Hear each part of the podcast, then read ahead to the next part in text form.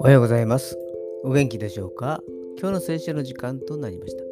今日の聖書の箇所は、旧約聖書、呼ぶ記33章25節呼ぶ記33章25節でございます。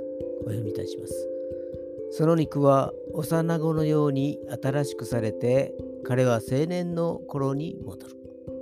アーメン。もしも神様の前に中保者がいて、彼のことを正しい人だと代弁してくれるなら、神様は彼を救って読みに行かないようにする。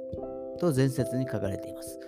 すると彼は神様に受け入れられ、喜びに満たされ、心も体も若返るというのです。その中保者はイエス様であり、私たちを救ってくださるお方なのです。今日も主の前で感謝を支えることができますように。それでは今日という一日が皆さんにとって良き一日でありますように。よッしーでした。